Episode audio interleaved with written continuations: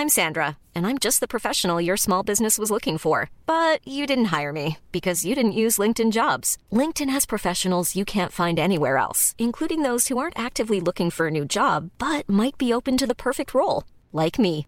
In a given month, over 70% of LinkedIn users don't visit other leading job sites. So if you're not looking on LinkedIn, you'll miss out on great candidates like Sandra. Start hiring professionals like a professional. Post your free job on linkedin.com/people today. Hey, I'm Ryan Reynolds. Recently, I asked Mint Mobile's legal team if big wireless companies are allowed to raise prices due to inflation. They said yes. And then when I asked if raising prices technically violates those onerous two-year contracts, they said, "What the f*** are you talking about? You insane Hollywood ass." So to recap, we're cutting the price of Mint Unlimited from $30 a month to just $15 a month. Give it a try at mintmobile.com slash switch. $45 upfront for three months plus taxes and fees. Promoting for new customers for limited time. Unlimited more than 40 gigabytes per month. Slows. Full terms at mintmobile.com. Hey, it's Ryan Reynolds, and I'm here with Keith, co-star of my upcoming film, If, only in theaters May 17th. Do you want to tell people the big news? All right, I'll do it. Sign up now and you'll get unlimited for $15 a month in six months of Paramount Plus Essential Plan on us. Mintmobile.com slash switch. Upfront payment of $45 equivalent to $15 per month. Unlimited over 40 gigabytes per month. Face lower speeds. Videos at 480p. Active Mint customers by 531.24 get six months of Paramount Plus Essential Plan. Auto renews after six months. Offer ends May 31st, 2024. Separate Paramount Plus registration required. Terms and conditions apply if rated PG. Stree, Stra, Strandstreuner, wir sind die Strandstreuner. Das klingt wie die Schlümpfe. Das ist Hey, das ist unser neues Intro.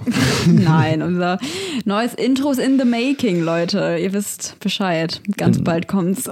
In the making, as always. Es kommt ganz bald. Ganz genau. Und damit heiße ich euch nochmal richtig herzlich willkommen zurück zu einer weiteren Folge. Wir sind immer noch in Deutschland, bei mir hier, bei Köln und genießen das schlechte Wetter. Ja, kann man so sagen. Ey, es ist echt stockduster draußen einfach. Ja, es hat richtig gewittert und geregnet schon den ganzen Tag heute, so wie auch die letzten Tage. Obwohl es die ersten Tage ja echt ganz schön war, als wir zurückkamen. Ich dachte mir so, ah, ist ja doch gar nicht mal so schlecht zu Hause. und ja, ähm, ich hätte es nicht sagen sollen. Seitdem ist gefühlt nur schlechtes Wetter. Na, die letzten Tage waren nicht durchwachsen, aber naja, wir Ja. haben die Zeit, glaube ich, relativ produktiv genutzt, endlich mal. Genau. Und an so ein paar Projekten gearbeitet, die wir schon länger im Hinterkopf hatten. Und ja, da kommen ganz spannende Sachen auf euch zu. Auf jeden Fall. Ja, das ist immer so das Ding auf Reisen, wenn man einfach nicht so eine richtige Routine hat, weil das Reisen einfach so einvernehmend an sich ist ähm, und man sich halt immer im Moment um so viele Dinge kümmern muss, dass man einfach nie Kopf für andere Projekte etc. hat. Und da sind wir jetzt auf jeden Fall gut produktiv gewesen in der Zeit. Ja, das kann man echt so sagen. Genau, ansonsten haben wir auch nicht so viel, wovon wir euch äh, berichten können in unserem Random Talk, außer ja, ich bin eigentlich jeden Tag im Stall. Nino kommt meistens mit und gewöhnt sich an das äh, Pferdelife. Mhm, ich bin ein stolzer Pferdehusband. genau. Ja, Nino saß auch jetzt schon das eine oder andere Mal auf dem Pferd und durfte abreiten. Ja. Hat er sehr gut gemacht, sehr gut. Ja, bin ganz schön stolz auf ihn. Und außer Stall ist eigentlich nicht so viel auf der Tagesordnung und irgendwie produktiv ähm, nebenbei irgendwas machen. Ja, ne, aber es macht auch mal Spaß, weil ja, ich bin in meinem Leben echt nicht viel geritten, aber ich feiere das auf jeden Fall. Es ist auch irgendwie cool, mit im Stall zu sein, weil das echt eine nette Umgebung ist. Da laufen so freie Hunde rum und Ja. da ist immer was los, man kann mal mit den Leuten schnacken.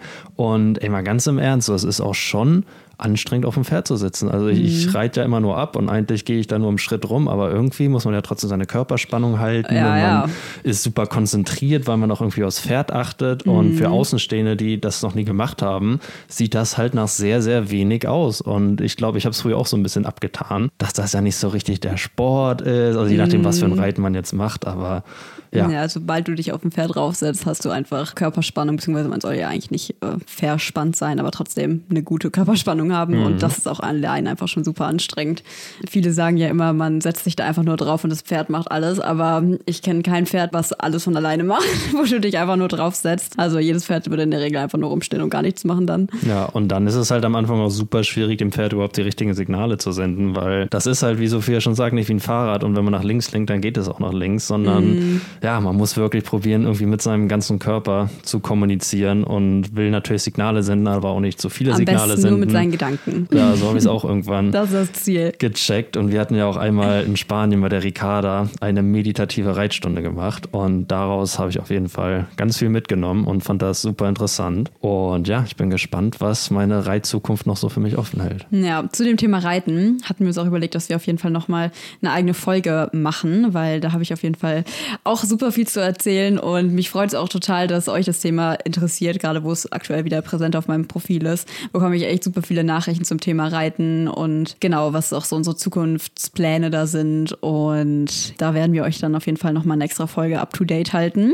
und so ein bisschen über das Thema Reiten generell quatschen und ja, was ich nur mal kurz sagen wollte, weil Nino es eben schon angesprochen hat, dass das voll das schöne Ambiente ist bei uns da im Stall, wo Louis steht. Meine Mama sagt immer, das ist wie so ein Wimmelbuch. Kennt ihr, kennt ihr Wimmelbücher noch von früher? Ähm, wo ist Walter? Ja. Beste. Ich wo man halt so eine Szene Bücher. hat, wo so irre viel passiert und ganz Genau. viele Dinge irgendwie auf einmal ablaufen. Und so ähnlich ist das da auch auf dem Ja, Reiterhof es ist Stall. total lustig, weil es ist halt echt super klein alles und super familiär, aber es passiert einfach immer so viel. Wirklich, die eine hat gerade Springstunde, der andere putzt sein Pferd, der nächste füttert sein Pferd daneben, die Hunde laufen rum, die Kinder laufen rum und es ist immer einfach so voll die Action auf kleinem Mhm. Raum, was auch für einen Louis irgendwie super cool ist, weil der halt dadurch einfach so abgehärtet wird, sag ich mal. Und Ja. es gibt ja super schreckhafte Pferde, die erschrecken sich, sobald da einfach mal irgendwo ein kleines Geräusch ist, was sie nicht kennen oder weiß ich nicht. Und wenn ein Pferd in so einer Umgebung einfach groß wird, dann ist es einfach bulletproof. Das Ja. ist irgendwie richtig geil. Naja, aber zum Thema Reiten, wie gesagt, gibt es auf jeden Fall noch mal eine extra Folge. Und wir haben für diese Folge auch ein richtig cooles Thema mitgebracht. Und zwar sprechen wir über unsere Indonesien-Reise. Und das war auch super angefragt von euch, weil mit Sicherheit viele von euch auch überlegen, nach Indonesien zu reisen und nicht genau wissen, wohin. Und weil Indonesien ist ja wirklich groß und hat viele Inseln. Und wir werden auf jeden Fall euch auch so ein paar Travel-Gadgets mit auf den Weg geben, die für uns auf jeden Fall nicht wegzudenken waren auf unserer Reise. Und genau, einfach so ein bisschen noch mal ein paar Stories erzählen. Da gibt es nämlich auch noch die ein oder andere lustige Story, die wir noch nicht erzählt haben. Ja, und da können wir euch auch einfach ein bisschen erzählen, so was wir vielleicht im Nachhinein anders gemacht hätten. Mhm. Und ich glaube, da können wir euch echt ein paar hilfreiche Tipps mit auf den Weg geben, falls ihr auch Bock haben solltet, nach Indonesien zu reisen. Und erstmal, um es vorwegzunehmen, ich glaube, oft wird Indonesien so mit Bali gleichgesetzt. Ja. Und für viele besteht Indonesien nur aus Bali. Ja. Aber Indo hat echt über 17.000 Inseln. Krasse Krass. Zahl, oder? Safe, das hast du gegoogelt, Das habe ich gegoogelt. Ich habe mir sogar die genaue Zahl aufgeschrieben. Indonesien hat 17.504 Inseln, um genau zu sein. Aber die Zahl ist auch umstritten und es steht nicht ganz fest, wie viele Inseln Ah. es wirklich sind. Weil es gibt halt sehr große Inseln wie jetzt Java, Sumatra, aber auch sehr kleine und unbewohnte. Aber ja, Indo ist schon ein riesen, riesen Land. Und klar, deswegen hilft es sich auch so ein bisschen vorher einen kleinen Plan zu machen, wo man eigentlich hin will, was man sehen will, weil es ja, wie gesagt, viele Inseln sind und man natürlich auch von einer Insel zur nächsten ankommen muss. Ja, ich würde einfach mal chronologisch anfangen. Und zwar sind wir ja als allererstes nach Jakarta geflogen. Und von Jakarta ging es dann vier Stunden oder so, ne, mit einem Transfer, runter nach Simaja. Der Ort ist wahrscheinlich eher unbekannt für die meisten. Ja, hat glaube ich noch niemand von gehört. Aber erstmal, wenn man nach Indo fliegen will, dann gehen internationale Flüge von Deutschland aus entweder nach Jakarta auf Java oder halt nach Denpasar auf Bali. Aber die Flüge nach Bali gehen gar nicht direkt. Also eigentlich haben alle Flüge, die nach Bali gehen, einen Stopp auf Java. Und ja, dann haben wir uns halt irgendwie gedacht, dann können wir die Insel auch gleich mitnehmen und da noch ein bisschen Ja. was sehen, um dann weiter zu fliegen, weil letztendlich haben wir dadurch jetzt nicht einen Extraflug, sondern nutzen einfach noch irgendwie die Zeit und den Stopp, um die Insel auch kennenzulernen. Und ja, so sind wir auf Java gelandet und wir hatten auch erstmal überhaupt gar keinen Plan, was da so abgeht und haben dann, nachdem wir den Flug gebucht haben, erstmal auf die Karte geguckt und es ist uns aufgefallen so, ja, das ist ja schon eine große Insel. Ja, das war auch also schon wesentlich wieder- größer als Bali. Schon wieder so typisch, ne? Also ich muss sagen, die Indonesien-Reise war wirklich so die ungeplanteste überhaupt, oder? Ja, also ja, wir lagen original im Bett, waren halt dann schon irgendwie viele, viele Monate jetzt in dem Surfcamp, wo wir uns kennengelernt haben und dann noch zusammen gearbeitet haben. Und dann kam irgendwie so das Gespräch auch so, ey, lass doch mal irgendwo hinfliegen, irgendwie ein paar neue Surfspots surfen. In die Tropen. Und hat Sophia mich so gefragt, ja, wo würdest du denn hinfliegen? Und ich so, ja, lass mal nach Indo. Und Sophia so, ja, okay. Und ich so, ja, okay, dann gucke ich mal nach Flügen, oder? Und Sophia so, ja.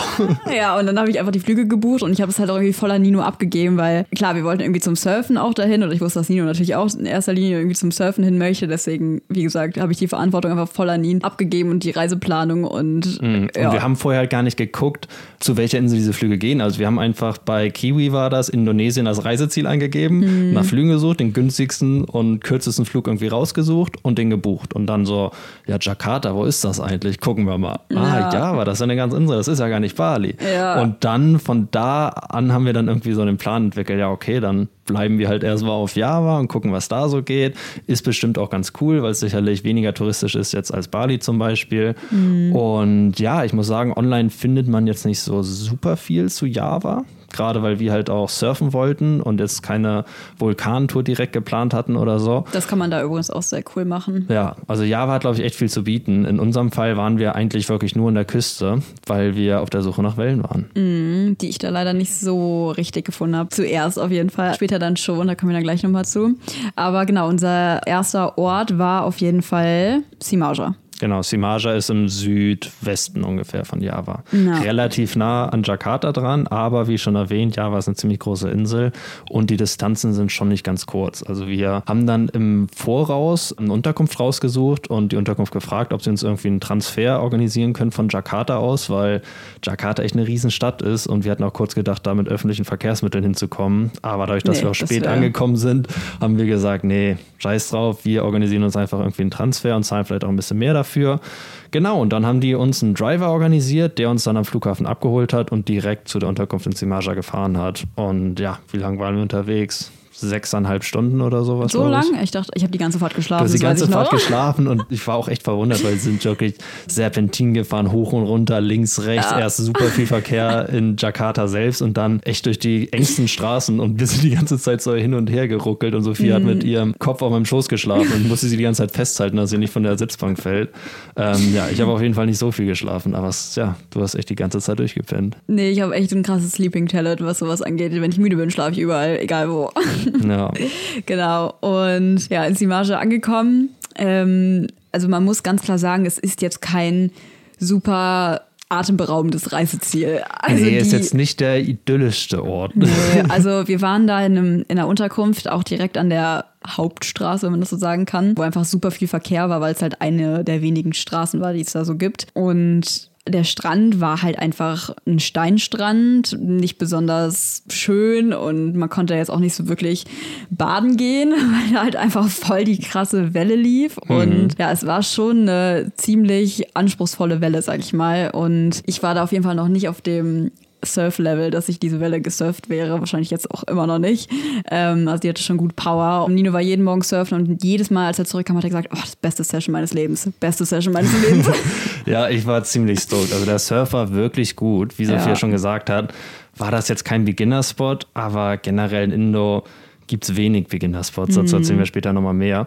Und ich würde sagen, im Vergleich ist die Welle schon wirklich sehr gut geeignet für Intermediates. Das ist jetzt nicht wie eine der bekanntesten Wellen auf Bali, wo man eine Crowd hat, die super krass surft und die super competitive ist.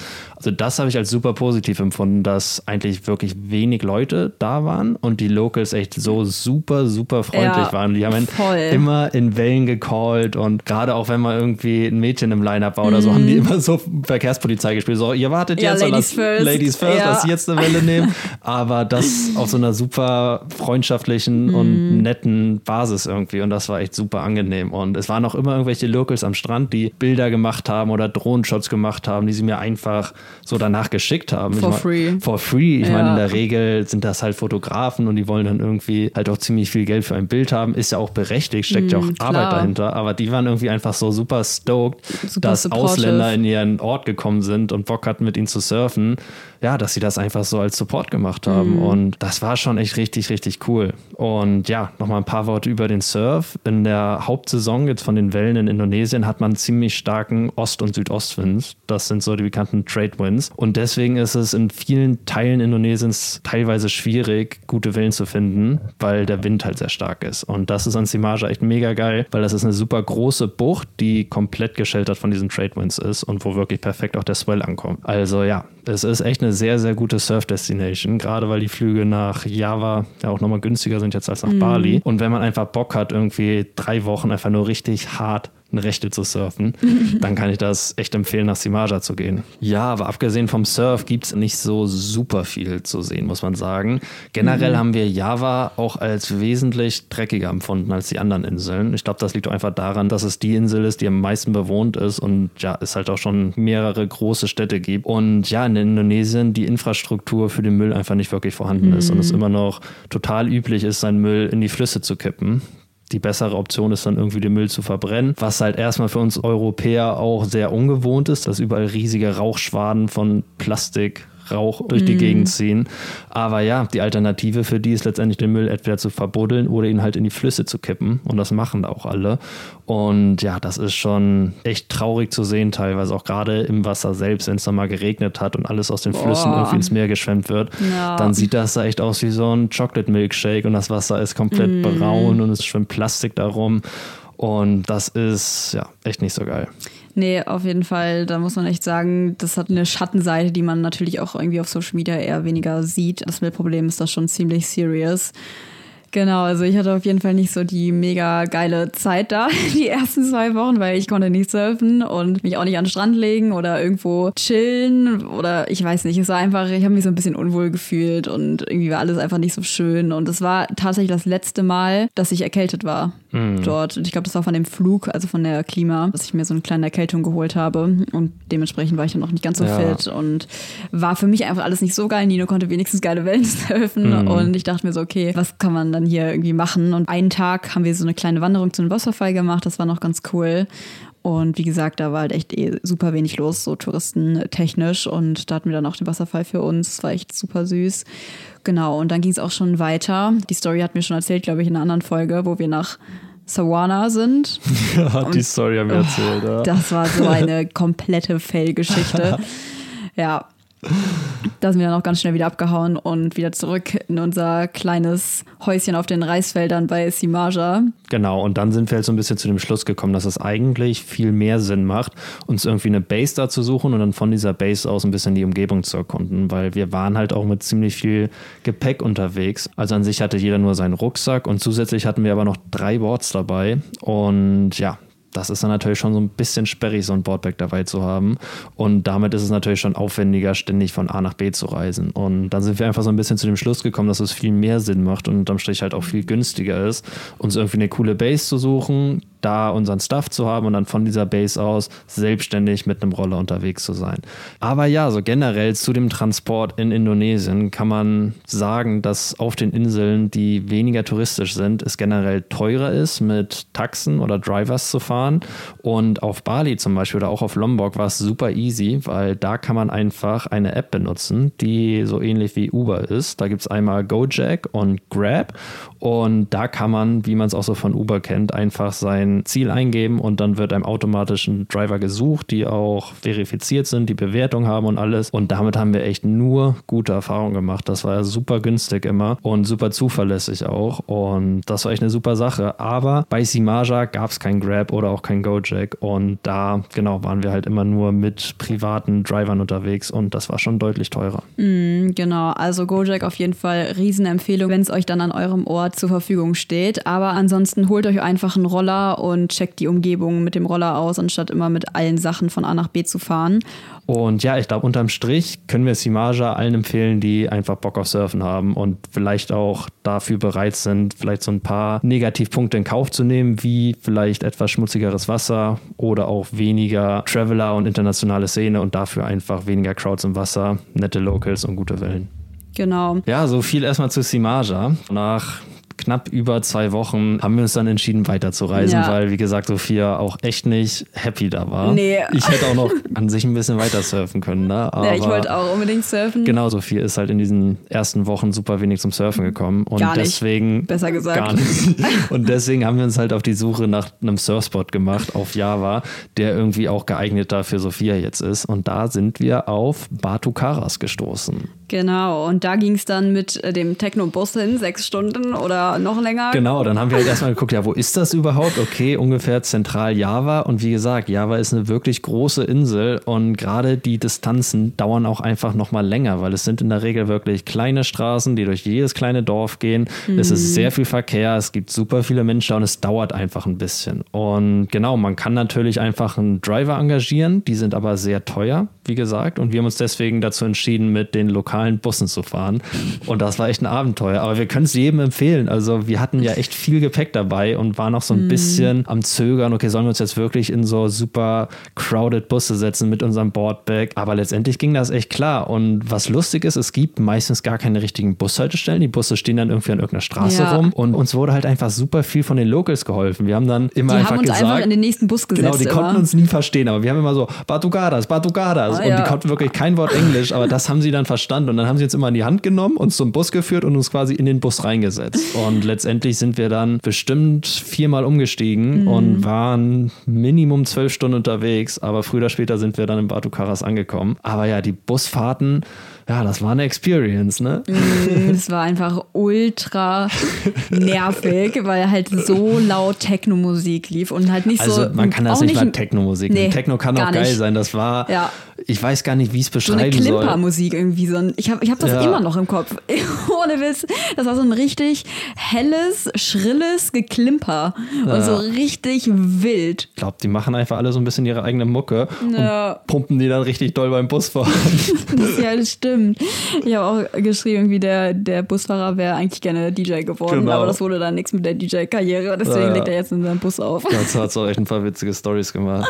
Ja, das könnt ihr übrigens alles ähm, in den Indonesien-Highlights nachverfolgen, was ja. wir gerade erzählen. Ja, genau. Und auf dem Weg nach Batu Karas waren wir dann erst in so einem ziemlich großen Reisebus, der auch an sich echt komfortabel war, mhm. abgesehen von der Technomucke. Nehmt euch Ohrstöpsel mit. Ja, ganz, ganz wichtiges Travel Essential, nicht nur zum Busfahren, auch zum Schlafen, auf jeden Fall Ohrstöpsel. Stöpsel. No. Genau, das hat uns die Fahrt sehr erleichtert, würde ich mal sagen. Und ja, nach dem Reisebus waren wir dann auch in etwas kleineren Bussen unterwegs, die komplett kamikaze-mäßig durch die Straßen geballert sind, jedes Auto, jeden Roller überholt haben, mm. wo wir teilweise auch so ein bisschen Schiss hatten, weil wir saßen ganz hinten. Ich habe irgendwie das Boardback festgehalten. Sophia war neben der Tür, die offen die war. Offen war. Also es, es, gab, gab keine, keine, Tür. Tür. ist beim Fahren da immer fast rausgekippt. Das heißt, ich habe so Sophia irgendwie festgehalten, also ja. das Boardback. Und dann sind wir echt mit keine Ahnung, wie viel kmh da durch die Pampa mm. geballert. Da muss man sich einfach dran gewöhnen. Das ja. ist einfach, auch in Sri Lanka, in solchen Ländern, die fahren einfach.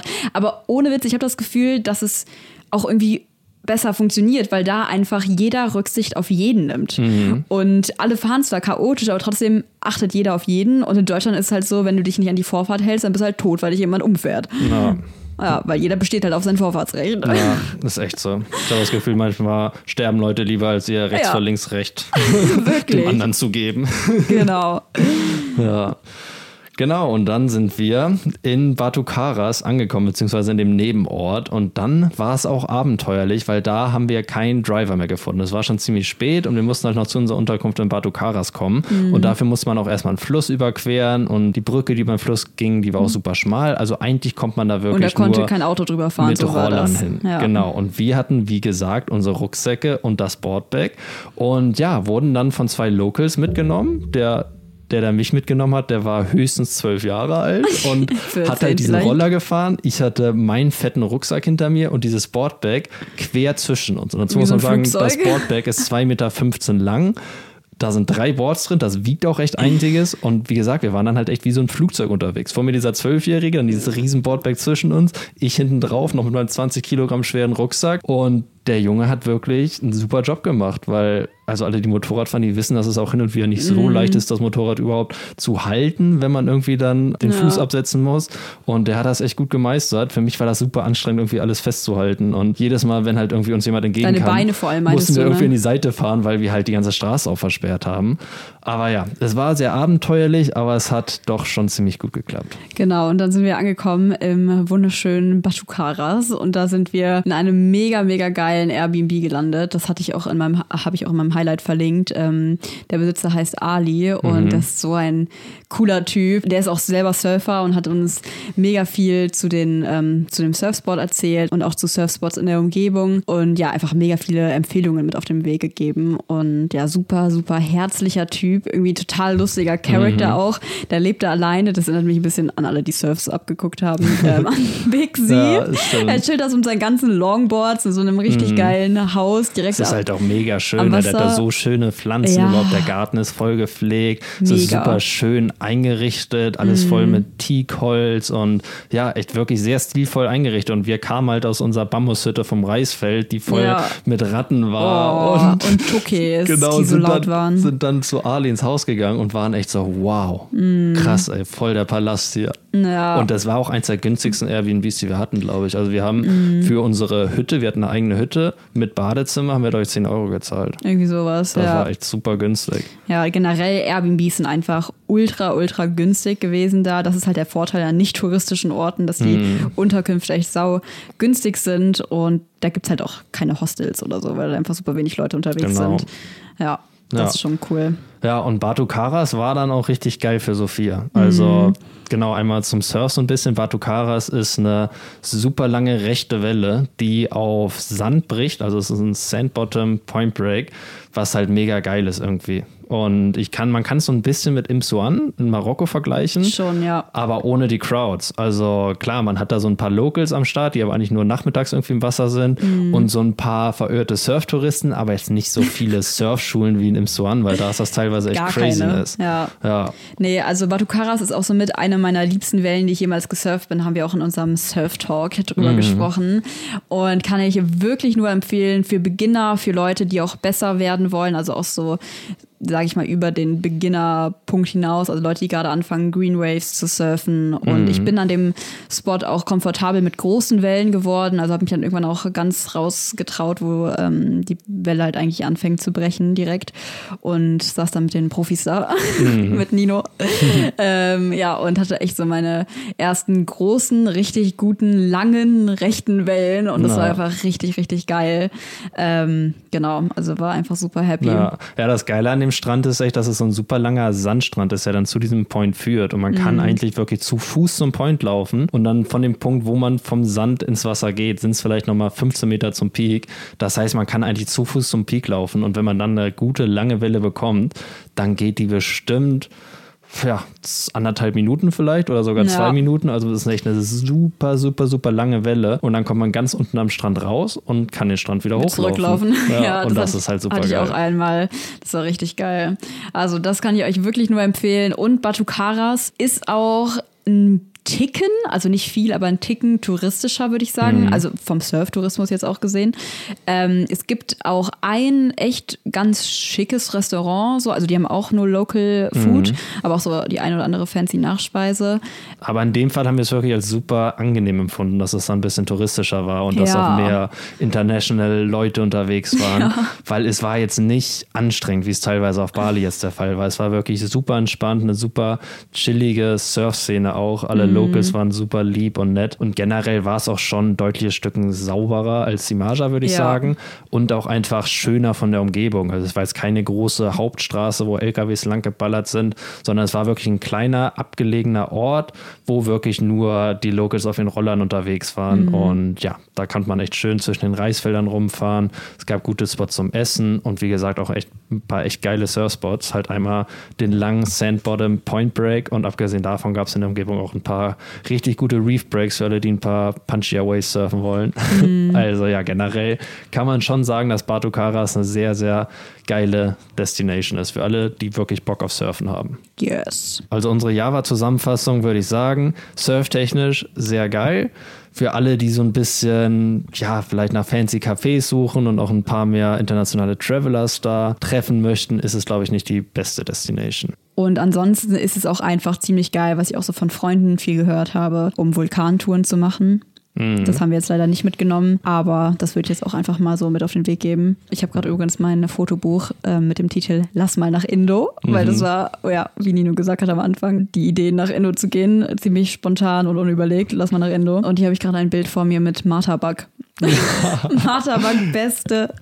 Das war so gefühlt das einzige süße, geile Essen, was man da essen konnte. Ihr müsst wissen, die essen immer herzhaft eigentlich, immer Reis mit Gemüse und halt Und Fleisch. Für mich geht das halt voll klar. Ich habe gar kein Problem damit, dreimal am Tag Nasi Goreng zu essen. Aber Nee. Sophia braucht halt einfach was Süßes zum Frühstück. Ich bin halt so ein richtiger Süßfrühstücker und esse halt am liebsten so irgendwie Porridge oder ein Marmeladenbrot. Mhm. Und das gibt's da halt einfach nicht. Und genau, dadurch, dass damals war ich ja noch, also nur vegetarisch.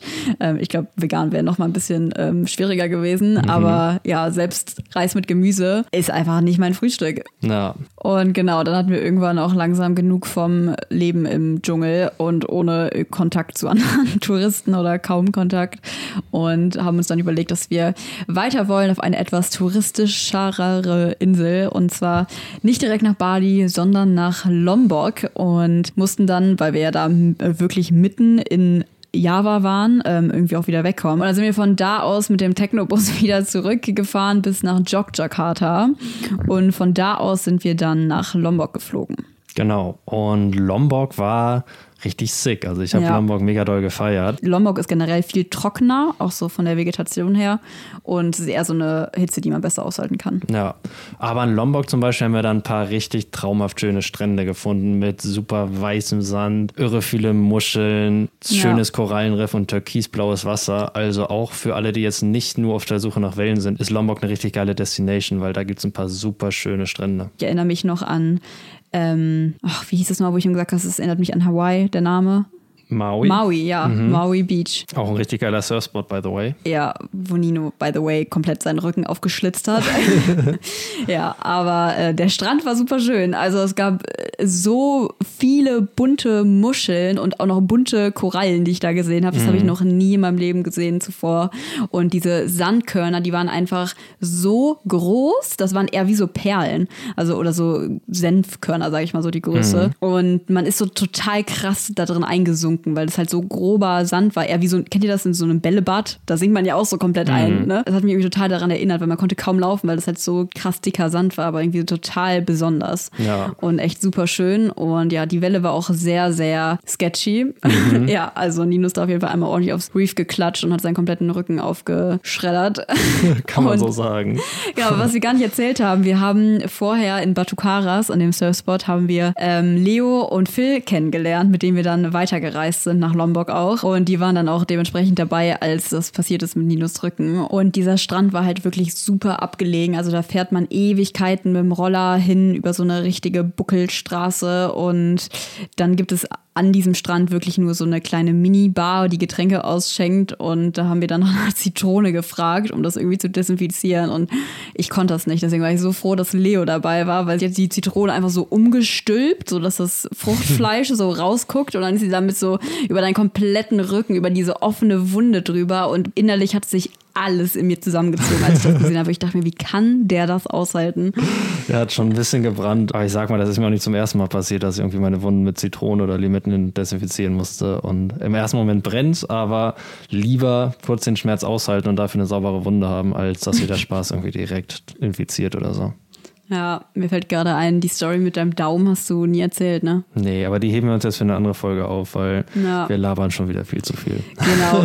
Ja, um es mal ein bisschen kürzer zu fassen hier. Lombok ist echt super, super geil. Das äh, würde ich jedem empfehlen, der Bock hat auf Indonesien und vielleicht jetzt nicht unbedingt nach Bali will, so die Standard-Trip, den halt jeder macht. Ähm, genau, weil Lombok hat so einen super süßen kleinen Szeneort, ähm, der heißt Kuta. Nicht zu vergleichen mit Kuda auf Bali. Nee, auf gar keinen Fall zu vergleichen. Weil der ist nämlich gar nicht schön, der Ort. Aber Kuta Lombok ist wirklich wunderschön und hat super viele kleine, schöne ähm, Foodspots und irgendwie so eine richtig schöne Straße, wo man langlaufen kann, auch einen vernünftigen Supermarkt und auch Touristen, sage ich mal, im guten Maße. Also ich finde einfach, alles ist so im perfekten Maß. Es ist nicht Ja. zu viel und nicht zu wenig.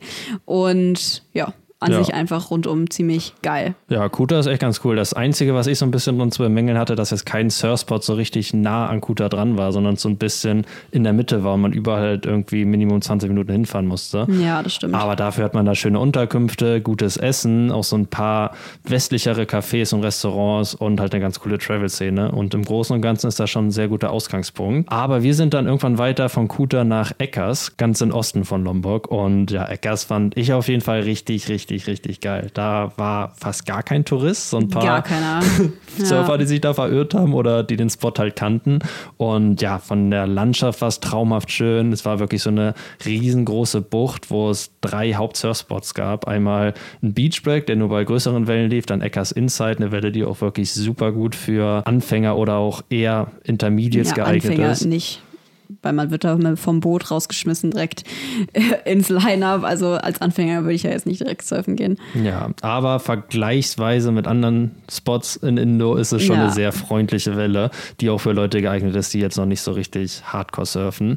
Und genau, abgesehen davon gibt es auch noch Eckers Outside und Eckers Outside ist eine richtige Bombe, ey. Das ist halt ein Spot, der nochmal weiter draußen liegt und da laufen echt super gute Wellen und das surft kein Mensch. Und ja, abgesehen davon gibt es dann auch noch die Südseite von Lombok, die genau bei Eckers ist und da gibt es auch ein paar richtig, richtig geile Spots, die gut laufen, wenn weniger Wind ist und die auch voll schön sind von den Stränden. Genau, aber dazu muss man sagen, an dem Ort wieder, wie gesagt, gar nichts los. Da gab es ein kleines Mini-Restaurant, wo wir jeden Tag morgens, Warum mittags risky? Großer Shoutout geht raus für alle, die in Eckers sind. Ja. Grüßt bitte die Besitzer von uns, weil die sind super, super lieb. Da sind wir jeden Tag wirklich morgens, mittags und abends essen gewesen, weil es nichts anderes gab und damit meine ich wirklich nada. Und ja, unsere Unterkunft war auch nicht so super schön. Also äh, sie war voll geil. Sie war schön, ja, aber schon sehr, sehr krass in die Jahre gekommen. Nichts hat so richtig funktioniert. Überall, überall waren Viecher. Also das Ding war auch einfach komplett offen an allen Seiten und wirklich hätten wir dieses Mückennetz nicht gehabt, dann hätte ich da kein Auge zugemacht. Ja, also ich fand es voll schön, weil es gab auch einen Infinity Pool und das Haus war auf so einem Hügel gelegen. Das heißt, man hat auch voll die schöne Aussicht. Aber was Sophia sagt, stimmt auch, weil das war so ein klassisches javanesisches Haus, was überall offen war. Also das hatte quasi keine Fenster und dementsprechend waren da auch ziemlich, ziemlich viele Viecher drin. Also man konnte nichts an Essen rumliegen lassen, weil die Ratten natürlich immer kamen.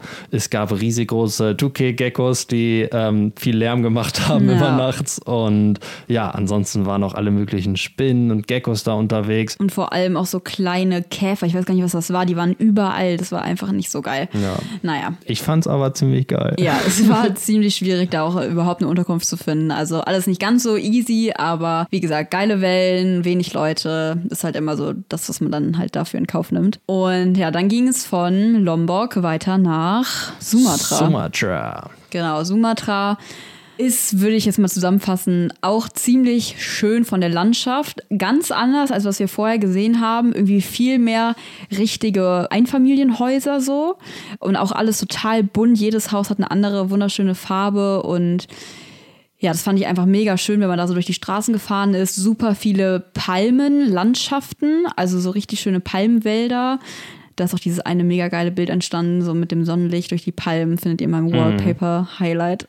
das auch viele von euch als Hintergrundbild haben, was mich mega freut, by the way, weil ihr schreibt mir immer so, oh, ich habe das als Hintergrundbild. Das ist auch mein Hintergrundbild. Ziemlich cool an dieser Stelle. Genau, also echt landschaftlich wunderschön. Ähm, zwischendurch findet man auch mal ein paar coole Restaurants, wo man essen gehen kann und auch wieder an den Surfspots waren immer die guten. Wie hieß das nochmal? Leafies. Leafies, ja. Oh mein Gott, stimmt. Du hast gerade das Top sogar an davon. sehe ich. Mandiri Beach, Sumatra, Leafies. Ja. Shoutout geht raus. Ja, Mandiri Beach ist auch so ein richtig krasser Surfspot. Aber dazu haben wir auf jeden Fall auch schon super viel in unserer Surf-Folge erzählt. I'm Sandra, and I'm just the professional your small business was looking for. But you didn't hire me because you didn't use LinkedIn jobs. LinkedIn has professionals you can't find anywhere else, including those who aren't actively looking for a new job but might be open to the perfect role, like me.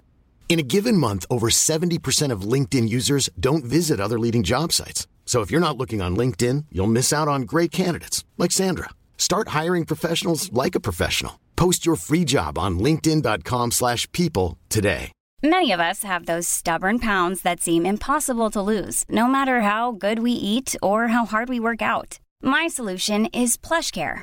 PlushCare is a leading telehealth provider with doctors who are there for you day and night to partner with you in your weight loss journey. They can prescribe FDA-approved weight loss medications like Wagovi and Zepbound for those who qualify. Plus, they accept most insurance plans. To get started, visit plushcare.com slash weight loss. That's plushcare.com slash weight loss. Ja, also surftechnisch fand ich Sumatra echt am geilsten von allen Inseln und ich würde es allen ganz doll empfehlen, die halt schon wirklich surfen und sich auch so als Intermediates bezeichnen können, weil die Spots sind jetzt nicht ganz easy. Man muss meistens schon länger über irgendwelche Riffs klettern. Es ist teilweise sehr shallow, aber da laufen so, so, so gute Wellen. Wir waren bei Uyung Bokur, was eine irre lange linke Welle ist und das war schon richtig geil. Das Wasser wirklich kristallklar, ganz viel Sea Life irgendwie unterwegs mhm. und ja, ich fand es richtig, richtig cool da. Ja, wurde auch schon gut groß, der Spot auf jeden Fall. Und war auch ja. schon gut viel Shallow Reef, also mhm. sehr flaches Wasser und sehr viel Riff. Und ohne Reef Booties nicht ganz so geil. Die hatte ich mir dann da geholt. Und das war auf jeden Fall ein ganz guter Confident Boost. Wie gesagt, die kann ich nur empfehlen. Aber so richtig gesurft bin ich da nicht. Also, ja, wie gesagt, Batu Karas war irgendwie so der einzige Spot auf der ganzen Indonesien-Reise, wo ich echt mhm. gut gesurft bin. Und ja, Eckers auch ein bisschen. Aber ich muss sagen, ich hatte auch einfach ein bisschen Pech mit den Wellen wieder. Also es war entweder zu fett oder es lief gar nicht. Und da hatten wir auch eine richtig coole Unterkunft, die wir über Google gefunden hatten. Und das ist auch was, was ich euch generell empfehlen kann, weil gerade so an den Orten, wo echt wenig los war, haben wir nichts über Airbnb oder so finden können. Und dann haben wir meistens einfach auf Google geguckt, was da so für Unterkünfte verzeichnet sind und die dann direkt kontaktiert. Und da haben wir sowohl das Haus in Eckers gefunden, als auch jetzt unsere Unterkunft da auf Sumatra. Und die waren beide ziemlich cool. Also das ist auf jeden Fall auch was, was man immer machen kann. Einfach direkt auf Google Maps gucken und den dann einfach schreiben auf WhatsApp oder eine E-Mail schicken oder auf mhm, Social ja. Media oder so. Irgendein Kontaktpunkt ist da meistens genau. hinterlegt. Und in dem Haus waren wir auch mit Leo und Phil weiterhin. Und ja, das war echt ganz cool, weil wir dann halt irgendwie ja mal mit anderen unterwegs waren. Das ist auch immer eine ganz coole Abwechslung und beide surfen auch richtig gut. Und genau, das war natürlich auch so ein Punkt. Beide surfen richtig gut. Nino surft auch richtig gut. Ich zu dem Zeitpunkt noch eher kaum. Ja. Und dementsprechend sind die halt alle viel gesurft und ich habe eher so ein bisschen gechillt. Und ja, Sophia war ganz bisschen außen vor. Und ja. Leo hat sich leider noch irgendwann verletzt mhm. und konnte nicht weiter surfen. Und Phil und ich waren einfach richtig stoked, weil die Wellen waren mega gut. es gab so viele Spots und wir sind eigentlich den ganzen Tag nur mit unseren Rollern hoch und runter geheizt und haben Wellen gesucht und auch richtig krass gescored. Mhm. Und da gibt es auch eine witzige Story, weil da bin ich gerade wieder mit Phil zu irgendeinem Spot gefahren und unsere Unterkunft war direkt am Strand gelegen und man konnte entweder durch den Ort fahren oder so einen Geheimweg durch den Dschungel nehmen, den uns der Besitzer der Unterkunft am ersten Tag so gezeigt hat. Und Phil und ich haben natürlich immer den Geheimweg durch, durch den Dschungel genommen. Dschungel, genau. Ja. Genau, durch den Palmwald. Und ja, da kommt man immer richtig schön langheizen. Da gab es auch gar keine Wege. Das heißt, man ist einfach so ein bisschen mm, da so querfeldein auf so einer Wiese rumgefahren. Und genau, an dem Tag kamen wir von dem Surfspot wieder und Phil wollte nochmal kurz zum Indo-Market. Das sind so die Supermärkte da in Indonesien. Und ich bin schon mal vorgefahren durch den Palmwald, bin dann angekommen. Sophia war auch zu Hause, habe ein paar Donuts auf dem Weg mitgenommen, genau. unsere Donuts genossen und saßen wir da irgendwie so nach einer halben Stunde haben wir uns gedacht, ja, wo ist Phil denn eigentlich? Und der kam und kam irgendwie durch. Wir haben langsam haben wir irgendwie auch schon angefangen, uns Sorgen zu machen. Ja. Und auf einmal gucken wir und Phil kommt komplett panisch angelaufen mit all seinen Sachen in der Hand, Surfboard unterm Arm, kommt da zu uns gesprintet, aber er hatte seinen Roller nicht dabei. Und wir gucken ihn so an, so, der sah echt aus, als hätte ihn irgendwie der Blitz getroffen. Ja. Und fragen jetzt, ey Phil, was ist eigentlich los? Wo ist dein Roller? Und Phil völlig außer Atem, vollkommen panisch. Ey, ihr glaubt nicht, was hier passiert ja, wir haben es auch nicht, er hat es nicht erzählt, bis wir es selbst gesehen nee. haben. Ich weiß noch, ich hatte mir gerade so drei Donuts in den Mund gestopft und bin dann mit vollem Mund ihm hinterhergelaufen, weil er die ganze Zeit panisch im Schreien war und ähm, einfach zurück zum Roller gelaufen ist. Und Phil meinte halt einfach nur so zu uns, komm mit, ich muss euch was zeigen. Und auf dem Weg frage ich so, Phil, ey, wo ist eigentlich dein Roller? Und Phil guckt mich an, die Spinne hat den Roller. Und ich ja. so, wie, welche Spinne und warum hat sie den Roller? So, komm mit, ich zeig's dir. Und dann hat Phil mit uns mit zum Roller genommen. Der stand auch wirklich in der Nähe im Palmwald und auf diesem Roller saß einfach die größte Netzspinne der Welt. Die sind wirklich so, so, so riesig und diese Spinne mhm. saß halt mitten auf dem Roller. Und als er dann davor stand, hat Phil auch angefangen zu erzählen und er meinte halt so, ja, okay, ich bin da ganz gechillt gefahren, Einkäufe in der Hand, querfeld ein durch den Dschungel, wie halt immer, hier mal Drift, mal Drift, durch die Palmen durch und auf einmal habe ich einfach so ein Riesending im Gesicht und habe auch kaum mehr was gesehen. Ja. Und Phil ist einfach durch das Netz dieser Riesenspinne gefahren und hatte diese Spinne dann im Gesicht. Und Phil ist wirklich ein Mensch, der sehr Angst vor Spinnen hat. Und er ist halt vollkommen durchgedreht. Er so, shit. Und hat halt eine Vollbremse gemacht, diese Spinne irgendwie reflexartig aus seinem Gesicht gewischt. Und die saß dann halt einfach mitten auf seinem Roller. Ja. Und er hat halt irgendwie so noch probiert, sein Board da abzumachen, weil er nicht wollte, dass die Spinne wegfährt mit dem Roller. Und ist dann mit seinen Sachen geflohen. Und und das war echt super witzig, wie er mich angeguckt hat und meinte, die Spinne hat den Roller. Und diese Spinne da wirklich so richtig dekadent da mitten auf diesem Roller saß. Ja. Ja, das war echt ziemlich krass. Also ich habe so eine Spinne noch nie vorher gesehen. Und bei dem Gedanken, durch dieses Netz zu fahren, da läuft es mir einfach den Rücken runter. Ja. Ich glaube, die ist nicht giftig, oder? Die sind jetzt nicht tödlich, aber wenn sie dich beißt, ist es jetzt nicht angenehm, aber auch nicht schlimm. Ich glaube, die sieht gefährlicher aus, als sie ist. Ja. Aber ja, es war einfach nur ultra lustig, wie Phil da angesprungen kam und kreischend mit seinen ganzen Sachen in der Hand und meinte, ich muss was zeigen. Die Spinne hat den Roller. Ja, Ja, das war echt mega witzig. Ja. Ja. genau. So viel zu Sumatra. Im Großen und Ganzen wirklich eine richtig geile Destination für alle Leute, die schon surfen und Bock haben, einfach Weltklasse-Wellen zu surfen, wo jetzt nicht so krasse Crowds am Start sind wie vielleicht auf Bali. Also im Großen und Ganzen richtig, richtig geil. Wir waren da, wie gesagt, bei Uyung Bokur. Das ist bei Kruj in der Nähe. Und da kommt man super easy hin von Java. Auf dem Rückweg sind wir dann auch einfach mit dem Bus gefahren. Der fährt dann auf die Fähre rauf, fährt über Nacht, hat eine kleine Panne mitten in der Nacht und stand irgendwie sechs Stunden einfach ja. im Dschungel rum. Aber das haben sie dann irgendwann reparieren können. Genau, aber an sich ist das eine super Option, da einfach mit dem Bus von Java rüber zu fahren.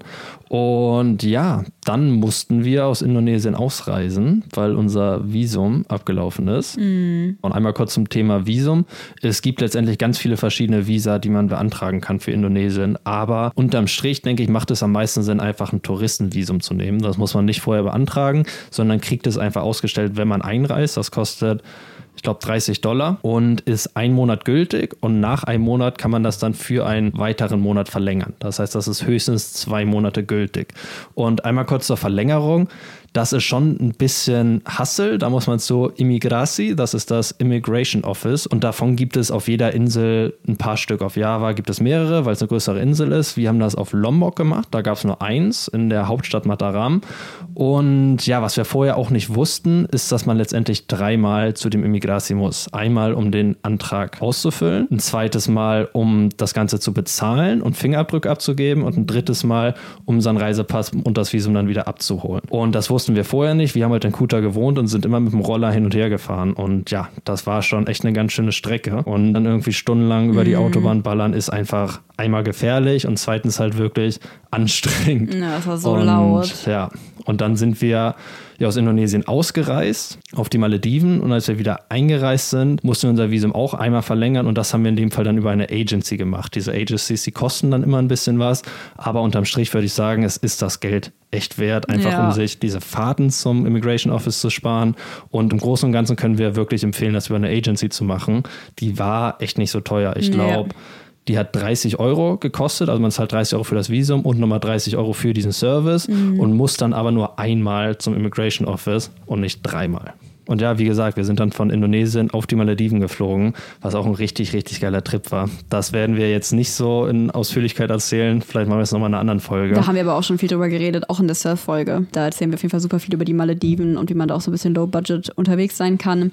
Genau, und nach den Malediven, die wir eigentlich nur mitgenommen haben, was nie unser Plan war, ähm, weil wir halt eben ausreisen mussten aus Indonesien und keine Lust hatten, einfach unnötig irgendwo hinzufliegen, wo wir überhaupt nicht hinwollen, was halt viele machen, nur um dann wieder zurückzufliegen und halt wieder einreisen zu können, dachten wir uns, nehmen wir auf jeden Fall irgendeinen coolen Spot mit. Ähm, genau, dass wir keinen Flug irgendwie verschwenden in dem Sinne. Und ähm, danach sind wir dann nach Bali geflogen. Und Bali ist ja so das, was, glaube ich, oder woran alle zuerst denken, wenn sie an Indonesien denken. Und auf jeden Fall auch berechtigt ein Stück weit. Also Bali an sich kann auf jeden Fall super, super schön sein und hat super schöne, auch ruhige Ecken mit wunderschöner Natur. Aber es hat auch extrem viele absolut überlaufende, hässliche, stinkende Ecken. Das kann man so sagen. Ja, kann man leider nicht anders sagen. Ähm, was auch, finde ich, sehr, sehr viel auf Social Media anders dargestellt wird, als Mhm. es eigentlich ist. Und da ist das Paradebeispiel einfach Changu. ich hate Changu immer so doll, aber Ja. es ist auch einfach im Django Gegensatz ist ein Shithole, es ist ein Ja. 1A-Shithole. ja, wirklich. Es stinkt überall und diese Infrastruktur ist überhaupt gar nicht darauf ausgelegt, beziehungsweise ist einfach überhaupt nicht mehr mitgekommen mit der Entwicklung des Ortes und überall sind super fancy Cafés und eins nach dem anderen mit fancy Workspace und Coworking Spaces Mhm, und, und, Instagrammable Spots Ja. und Fotospots und ja, also Es Django ist so das klassische. Shithole. Ich glaube, in vielen Entwicklungsländern gibt es irgendwie irgendwie so ein Ort, der sich einfach zu schnell entwickelt hat und wo die ganze Infrastruktur nicht so richtig hinterhergekommen ist. Und das merkt man in Canggu einfach so, so doll, weil da ist so viel Verkehr. Das Wasser ist sowas von schmutzig Boah, und es ist einfach so überlaufen mit Ja, Leuten. Ich war da einmal surfen, weil die Welle, kann man nicht anders sagen, ist wirklich geil und auch für alle Levels was. Und ich hatte echt auch eine ganz gute Surf-Session und ein paar richtig geile Wellen, aber ich habe fast mich wirklich übergeben, als ich rein und raus bin aus dem Wasser, weil da so viel Müll war Ja, und es so insbesondere der Strand, hat. insbesondere Watuolong ist echt immer Oh. very stinky. Also ich hatte auch richtig geile Surf-Sessions da, aber man muss wirklich sagen, das Wasser ist so, so, so räudig. Ja, und auch nochmal ganz kurz zu der Crowd. Also die Leute, die so in Canggu unterwegs sind, wie gesagt, es ist sehr, sehr überlaufen. Es ist generell sehr viel los, sehr viel Tourismus, sehr viele Leute, die ähm, offline arbeiten, also remote und irgendwie selbstständige Leute. Und deswegen ist es auch viel dieses Connecten und ja, ich bin die und die Person und habe das und das Startup. Und ich weiß nicht, ich mag den Vibe einfach nicht so gern. Ich glaube, es kann, also es gibt Leute, die das super geil finden und ja, cool finden, sich da irgendwie auch vielleicht businessmäßig zu connecten. Und klar, man lernt immer auch coole Leute kennen, aber ich finde, der Großteil der Leute hat auf mich einfach so ein bisschen, das sage ich immer gerne, aber es trifft auch immer den Nagel gut auf den Kopf, die Seite an Social Media verkörpert, die ich nicht mag. Ähm, ja, einfach so dieser krasse Schein und Ja, es ist ein bisschen Cook City und Ja. die Leute sind too cool for school und haben Ja. alle ihr Life-Coaching-Business und machen nebenbei noch Breathwork und hatten gerade ihre spirituelle Erleuchtung. Ja. Also um nicht um das jetzt irgendwie runterzureden oder dann blöden Schein drauf zu werfen, Nee. aber es wirkt einfach wie so eine krasse Scheinwelt und dass viele Genau. auch einfach sich dieses Image irgendwie aneignen, Mhm. um dazu zu gehören. Und es ist einfach viel sehen und gesehen werden, was einfach so gar nicht unseres ist. Nee, genau, ich glaube, da gibt es halt viele gute Visa-Agencies, aber ja, ich würde halt persönlich auf jeden Fall nicht nochmal hingehen und ich finde, man könnte den Ort auch ganz gut einfach auslassen, ähm, weil ich finde, man verpasst da jetzt nicht wirklich was. Was wir euch aber wirklich empfehlen können, ist der Süden von Bali und zwar Uluwatu, diese kleine Halbinsel, die auch so Surfer City ist und wo sich eigentlich alles um Surf dreht und ja, auch, auch sehr, sehr voll und sehr, sehr touristisch, auch kann man nicht anders sagen. Aber da gibt es auch ein paar schöne helle Sandstrände, auf Bali sonst eher auch weniger. Ähm, Genau, und Yang Yang ist auf jeden Fall ein richtig schöner Sandstrand. Da war Nino auch viel surfen, war mir wieder zu heavy, vom Surf. Aber da konnte ich wenigstens am Strand liegen, also war ich glücklich. Genau, das ist eigentlich echt ein ganz nicer Vibe da.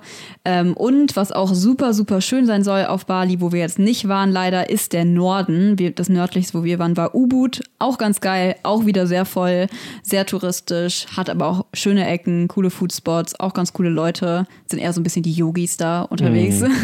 Die wirklichen Yogis, die nicht nur so tun. Und ähm, genau, ist auch, wie gesagt, ganz cool. Und noch weiter im Norden, gerade so Lovina ist ein Ort, der ganz im Norden an der Küste ist, ähm, wovon mir auch super viele Freunde erzählt haben. Und ich auch von euch viele Empfehlungen ähm, bekommen habe, dass da ähm, auch super wenig los sein soll und auch super, super schön und idyllisch und krasse Wasserfälle, die total schön sein sollen und super leer. Genau, das können wir euch noch so mitgeben. Ja, surftechnisch muss man sagen, war Bali generell echt super, super überlaufen und alle Spots waren sowas von crowded. Ja. Außer die Spots an der Südküste, die in der Regel ziemlich wild waren und äh, teilweise Sharky. auch ein wenig sharky, wie ich Ja. schon mal vorher in einer Folge erzählt habe. Aber generell ist es schon schön, also von der Landschaft ist es wirklich, wirklich schön. Gerade auch bei U-Boot hat man echt super schöne Wasserfälle und wirklich dichten, super schönen Dschungel.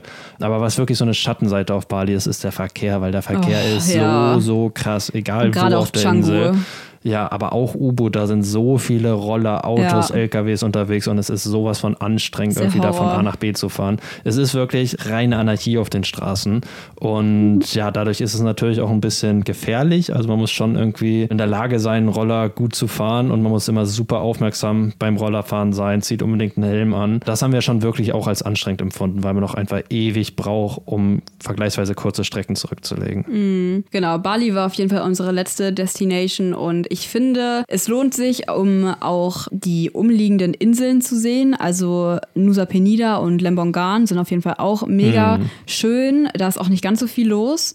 Da habe ich das Gefühl, sind wenig Leute auf der Insel direkt, sondern man macht eher so diese Touren dahin, die man auch von mhm. Bali buchen kann. Also gerade so an den Stränden sieht man immer super viele Boote mit Touris ankommen, die da halt einfach für einen Tag sind und halt einfach verschiedene Spots sich anschauen an einem Tag. Mhm. Genau, aber es ist auch mega schön zum Wohnen. Gerade auf Lembongan haben wir auch super günstige, mega schöne Airbnbs gefunden. Ähm, die sind auch alle in meinem Highlight verlinkt. Auf Nusa Penida auch. Mhm. Und da gibt es auch echt krasse Spots. Da ist dieser eine Strand, der auch so mega fame ist. Killing King Beach oder so, mhm. wo wir auch runter gehiked sind. Kann ich auch empfehlen, hike da runter, Leute, es ist echt cool. Ähm, es ist nicht so schlimm, wie viele Leute sagen. Ähm, also es ist auf jeden Fall anspruchsvoll und man sollte da jetzt nicht ähm, runterklettern, wenn man nicht fit ist, kann man schon so sagen. Mhm. Also ja, aber es macht auf jeden Fall Spaß und wir waren tatsächlich auch fast alleine da unten, weil wir ja. zu Sunset runter sind. Das war ganz cool. Ja, Lembongan und Penida waren schon richtig, richtig geil. Können mhm. wir jedem empfehlen, weil es einfach viel ruhiger ist als Bali. Ich weiß noch, als wir auf Lembongan ankamen und einfach diese Ruhe so ja. genossen haben und über eine Straße gefahren sind, wo jetzt nicht 100.000 Menschen unterwegs waren, sondern die einfach leer war. Und das war wirklich, wirklich schön. Und landschaftlich ist es echt super cool da. Es gibt jetzt nicht super viele Aktivitäten und Tempel, die man besichtigen kann, aber wir haben es einfach wirklich für die Ruhe genossen. Mhm. Und gerade Penida hatte dann auch einfach sehr, sehr schöne Spots. Die Insel ist echt mega bergig und man ist lange mal mit dem Roller unterwegs, weil man immer die Berge hoch und runter fahren muss. Aber es lohnt sich. Ja, mega schön. Auch die Strände. Man hat so schöne weiße Strände. Wie gesagt, auf Bali auf jeden Fall eher weniger. Und ich finde, gerade wenn man irgendwie was zum Entspannen sucht, dann sind die Inseln absolut perfekt und würde ich auf jeden Fall eher empfehlen als Bali, beziehungsweise man kann auf die Inseln auch von Lombok aus und äh, muss nicht unbedingt auf Bali. Also das war ja unsere letzte Destination und wie gesagt, Bali hat schöne Ecken, aber man muss auf jeden Fall gucken, wo man ist und worauf man Bock hat. Ja. Und ja, genau. ich glaube, wir würden nicht unbedingt nochmal nach Bali reisen. Nee. Und gerade wenn man irgendwie surfen will, würde ich Bali ehrlich gesagt auch ein bisschen skippen. Nicht, weil die Wellen nicht gut sind, sondern einfach, weil so viele Leute im Wasser mhm. sind und halt auch super viele Aussies, die alle richtig krass surfen und super competitive sind. Und das ist einfach nicht so unser Vibe, den wir suchen. Nee. Ähm, abgesehen davon kann ich auch verstehen, dass Leute Bali feiern, einfach weil man einen sehr coolen Mix irgendwie hat aus der lokalen Kultur, aus Travelern, fancy Cafés, aber auch Local Essen, gute Wellen, viele Partys. Also es ist ein ganz guter Mix und wenn man da Bock drauf hat, macht das bestimmt super viel Spaß. Aber wir sind halt lieber irgendwie an Orten unterwegs, wo wenig los sind und, und die noch so Idylle. sehr back to the roots und ja. local sind und klar auch immer auf der Suche nach Idylle. Und deswegen ist Bali nicht so unsere Top-Destination. Nee, es macht natürlich auch irgendwie die Abwechslung. Es war schon ganz cool, aber ich finde, da reicht Lombok auch als Abwechslung ja. und Bali ist einfach so dieses Too much an Tourismus und mhm. allem, äh, wovon wir jetzt gesprochen haben. Genau, also ich finde, Lombok ist da für mich, für meinen Geschmack auf jeden Fall ja. besser. Aber es ist auch ein guter Ausgangspunkt. Also wenn man jetzt einen kürzeren Indonesien-Trip machen will, könnte man auch gut nach Bali fliegen, irgendwie ein paar Tage in Uluwatu sein, vielleicht einmal nach Ubud, dann von Bali nach Lembongan, von Lembongan nach Penida und dann mit der Fähre von da weiter nach Lombok, weil die drei Inseln wirklich super nah beieinander mhm. sind. Und ja, von Java ist das einfach nochmal eine größere Distanz und Sumatra ist dann auch ja. nochmal viel weiter weg. Also wenn man so einen kürzeren Trip machen will, dann ist glaube ich Bali, Lembongan, Penida, Lombok und die Gili Islands. Das sind so. Genau, da waren wir auch nicht, aber es haben auch viele empfohlen. Ja. Da hatten wir zwischenzeitlich überlegt hinzufahren, aber haben wir dann doch nicht gemacht und uns dann für Lembongan und Nusa Penida entschieden. Wie gesagt, auch super schön. Und wenn ihr Java machen wollt, dann würde ich euch empfehlen, macht einfach da im Nordosten diese eine Vulkantour, weil ich glaube, die ist schon ganz cool. Die hat auf jeden Fall eine Freundin von mir auch gemacht und fand die ziemlich nice. Ja, ich glaube, so kann man es ganz gut zusammenfassen. Ja, genau. Und jetzt wollten wir nochmal ein paar Travel-Tipps geben. Und was wir auch ganz häufig gefragt werden, ist, wie teuer es eigentlich vor Ort ist und wie viel man für so eine Reise ausgibt. Und klar, letztendlich kommt es immer darauf an, wie man unterwegs ist. Aber um euch einfach mal so einen Anhaltspunkt zu geben, habe ich so eine kleine Kostenübersicht für euch gemacht. Also, der Flug von Deutschland aus kostet so ungefähr 300 bis 600 Euro, wenn man nach Java fliegt, nach Jakarta. Nach Bali ist es ein Stückchen teurer. Da sind die Kosten so bei 400 bis 700 Euro für einen Flug. Und ja, vor Ort zahlt man dann für ein Doppelzimmer so zwischen 15 und 30 Euro. Mhm. Auf den ruraleren Inseln haben wir dann eher weniger gezahlt. Auf Bali war es dann meistens so ein bisschen teurer. Aber klar, es kommt auch immer darauf an, was man sucht und was man selbst so für einen Standard hat. Und natürlich kann man auch immer in Hostels gehen. Gerade auf Bali gibt es da super viele Optionen genau. und die sind dann auch wirklich günstiger. Wir haben halt immer nach Doppelzimmern gesucht und haben so in der Regel das ungefähr gezahlt. Wie gesagt, auf Java haben wir dann auch mal nur 10 Euro gezahlt. In Canggu haben wir auch mal irgendwie 40 Euro gezahlt gezahlt, aber mhm. ungefähr würde ich sagen, belaufen sich die Kosten so auf 15 bis 30 Euro. Ja, Essen ist super günstig, gerade wenn man local ist. Also wenn man Bock auf Nasi Goreng, Mi Goreng, Martabak und Co. hat, dann zahlt man nie mehr als Zwei ein Euro. bis drei Euro für Ja. eine Mahlzeit, würde ich Mit sagen. Getränk. Genau, ein Matawak hat 10.000 Rupiah gekostet, das weniger als ein Euro ist. Und das sind wirklich so Riesenpfannkuchen. Mhm. Also ein so ein Ding hat- hat, Minimum mindestens 2000 Kalorien. Ja. Und 5000 kommt auch hin. Nach dem Surfen kann man sich das gut reinballern, aber wenn man so ein Ding ganz auf ist, uff, dann ist echt Game Over. Aber ja, Ja, es gibt natürlich auch super viel Healthy Food, wie auch Nasi Goreng oder Mi Goreng. Ähm, genau, was echt wirklich günstig ist. Und westliches Essen ist halt immer teuer, wenn man es irgendwo findet. Ja, ich würde sagen, eine Mahlzeit, die jetzt westlich ist, wie Pizza oder Pasta, kostet so zwischen 5 bis 10 Euro, teilweise auch mehr, Mhm. ähm, je nachdem, was man so haben will. Oft ist das westliche Essen auch echt nicht so gut, also es lohnt sich auch irgendwie bestellt nicht so auf jeden richtig. Fall Bruschetta. Nee, habe einfach ein nicht getoastetes weißes Toast mit Ketchup und Oregano bekommen. und einem Kleckskäse. ja, das war echt eine große Das war so Enttäuschung. Und eklig. das war dieser Scheibletten-Schmelzkäse, nicht Ja. geschmolzen auf diesem Toast mit Das Ketchup. hat nichts mit Bruschetta Und auf der. Karte stand so selbstgemachtes Brot mit Tomaten. Und wir waren so richtig so, so wow, richtiges Ja. Brot, das brauchen wir. Und ja, da war die Täuschung groß. Aber ja, generell Essen ist wirklich günstig, gerade wenn ihr local esst. Und ja, was den Transport angeht, haben wir auch schon ein bisschen drüber gesprochen. Ich denke, es lohnt sich immer meistens, sich einen Roller zu mieten, einfach um die Umgebung wirklich gut erkunden zu können. Und die Roller sind auch wirklich günstig. Die kosten am Tag so zwischen 2,50 Euro und 5 Euro, was echt mega klar geht. Und Ja. Sprit ist super günstig. Das bekommt man meistens in irgendwelchen Tüten. ehemaligen Schnapsflaschen an der Straße dann Ja. in seinen Roller gefüllt oder teilweise wird es auch in Plastiktüten verkauft. Natürlich gibt es auch richtige Tankstellen, aber sehr viele Locals verkaufen halt auch einfach selbst Sprit, was super angenehm ist, weil man, Mhm. Man immer irgendwo Sprit ja. bekommt. Und klar, oft sind die Roller jetzt auch nicht im besten Zustand und oft funktioniert die Spritanzeige auch nicht, aber da muss man eigentlich keine Sorgen haben, weil man wirklich an jeder Straßenecke irgendwie Sprit bekommt. Und selbst wenn man mal irgendwie trocken laufen sollte und irgendwo lost ist, die Locals sind alle so, Mhm. so, so hilfsbereit. Also das ist auch echt ein Punkt, den man nochmal hervorheben sollte, dass es wirklich super entspannt ist, dort zu reisen. Ja. Also wir haben gar nichts an Kriminalität mitbekommen, Nö. hatten nie irgendwelche komischen Vibes. Die Locals waren immer sowas von zuvorkommt und sowas von lieb und ja, die Leute sind sehr, sehr, sehr ehrlich. Ja, das stimmt. Und abschließend wollten wir jetzt noch eine Liste mit Travel Essentials mit euch teilen. Also Dinge, die man wirklich auf der Indonesienreise mitnehmen sollte. Und genau, da haben wir uns ein bisschen was aufgeschrieben. Die Liste ist bei Nino. Magst du vorlesen? Mhm. Genau, ich schieße einfach mal los. Also als allererstes habe ich aufgeschrieben, eine gut ausgestattete Reiseapotheke. Das ist einfach super wichtig, sich da um seine Wunden zu kümmern, weil in den Tropen infiziert sich einfach absolut alles. Also wenn ihr irgendwo eine offene Wunde habt, müsst ihr die echt immer pflegen, immer abdecken und euch da wirklich drum kümmern, weil wenn man mal eine Infektion hat, ist das wirklich kacke. Also desinfizieren, Heilsalbe drauf, Pflaster drauf oder irgendwas, um es abzudecken. Schreibt euch das in die Ohren, meine Freunde. Genau, abgesehen davon lohnt es sich schon, irgendwie ein Mückenspray dabei zu haben. Wir haben es eher weniger gebraucht, aber wenn man mal irgendwo schläft, wo man jetzt kein Mückennetz hat und da irgendwie fünf Mücken im Raum sind, die einen einfach nicht schlafen lassen. Ja, also Ja, ich habe schon viel schon. gebraucht, mehr als Nino, einfach weil es mir nicht ganz so egal ist. Ja. Ähm, Gerade so beim Essen nervt das einfach, wenn man halt die nackigen Beine hat und die ganze Zeit Mücken um einen rumfliegen. Ja. Ähm, also es ist schon ganz gut, ein gutes Mückenspray dabei zu haben mit Es macht DEET, Sinn. Ja. mit DE, genau, mit einem hohen so. DEET-Anteil. Also Genau. wir haben uns einfach in Deutschland eins bei Amazon bestellt, was 15% DEET hatte. Das ist letztendlich super giftiges Zeug, aber es Mhm. funktioniert einfach und oft hat man auch irgendwelche Mückensprays, die einfach gar nicht funktionieren. Und teilweise ist das in solchen Ländern auch schwerer, da wirklich was qualitativ Gutes zu bekommen. Also nehmt euch was von zu Hause mit und es lohnt sich auch einfach präventiv, weil, wie wir alle wissen, werden extrem viele Krankheiten durch Mücken übertragen. Und wenn man Die meisten Menschen sterben an Mücken. Naja, klar, an Viren, die durch Mücken übertragen Ja, werden, aber- wie Malaria, wie Zika und die Mücke Co. killt die meisten Menschen. Die Mücke ist das Tier, was die meisten Menschen killt. Ja, die Viren killen die Menschen, Ja, aber die es ist schon die Mücke. die Mücke überträgt diese Viren, Oh, ihr wisst, was ich meine. Wenn du recht. googelst das tödlichste Tier, dann kommt Mücke. Ja, okay. Lassen wir mal so stehen. Genau, also dafür lohnt sich das auch. Dann haben wir ja schon erwähnt, Ohrstöpsel.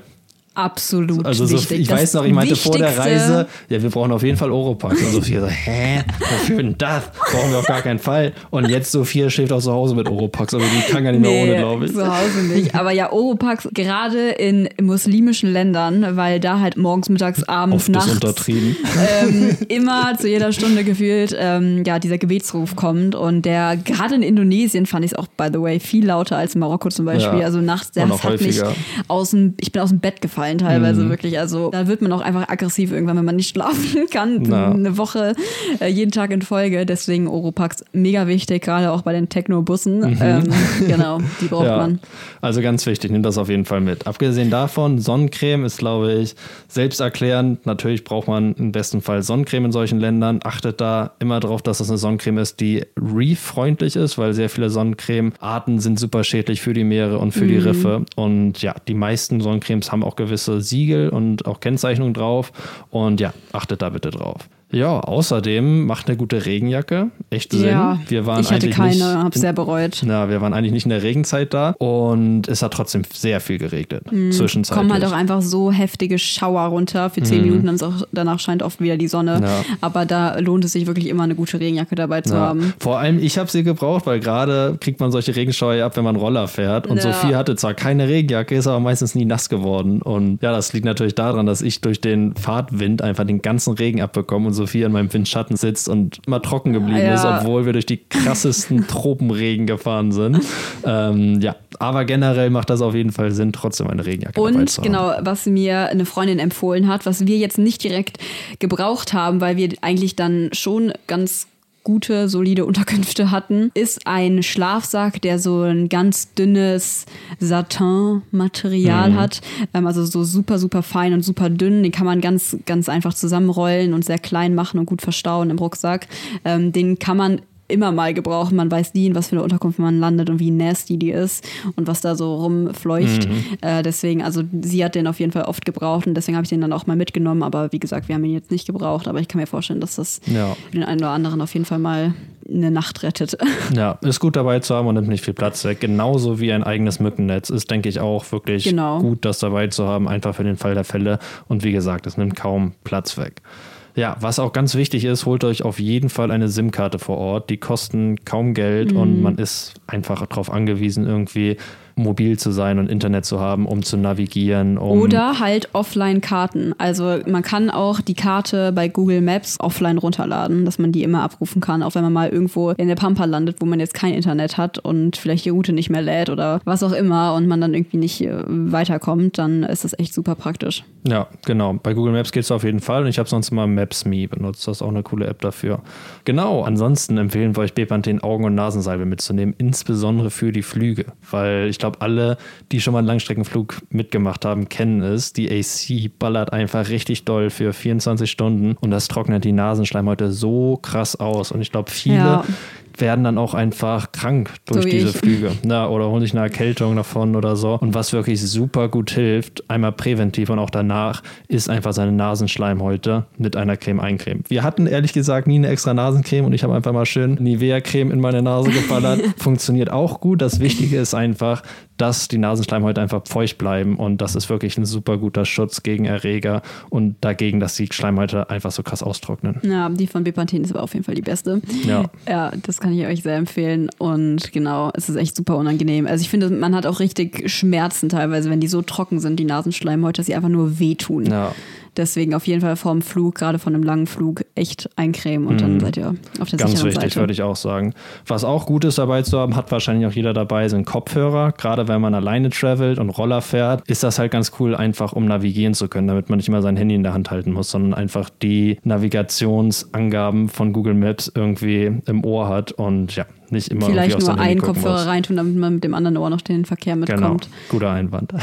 Genau. Genau, ansonsten eine Sonnenbrille hat wahrscheinlich auch jeder dabei, aber gerade beim Rollerfahren Oh, ist das ja. schon wichtig, insbesondere auf den Inseln, wo jetzt nicht so viel los ist, kriegt man eigentlich nie Helme dazu, weil die Leute haben Mhm. Und schon einfach gar keine nicht mit Helme Visier. und schon gar nicht mit Visier. Das heißt, gerade wenn man längere Rollertouren macht, ist es einfach super, super wichtig, irgendwie eine vernünftige, relativ große Sonnenbrille zu haben, damit einfach nicht die ganze Zeit der Wind in die Augen ballert. Ja, oder alle möglichen ekligen Viecher. Ich hatte einmal eine Mücke im Auge, das hat so dermaßen wehgetan. Mhm. Oder irgendein anderes ähm, Viech. Deswegen, genau, Ja. das ist echt praktisch. Genau. Ansonsten Bauchtaschen. Also wir sind nie ohne Bauchtasche rumgelaufen, Ja. einfach um sein Handy dabei zu haben, um Portemonnaie da reinzustecken und alles, was man sonst so braucht. Ist Weil man ist super ja, praktisch. Genau, man ist ja meistens eher leicht bekleidet und in meinem Fall hatte ich dann immer eine Boardshorts an, die ja nur eine Tasche hinten hat und da ein Handy und ein Portemonnaie drin zu haben, ist einfach super unangenehm und außerdem sitzt man auch da drauf und ja, es ist viel, viel entspannter, einfach eine Bauchtasche sich umzuhängen.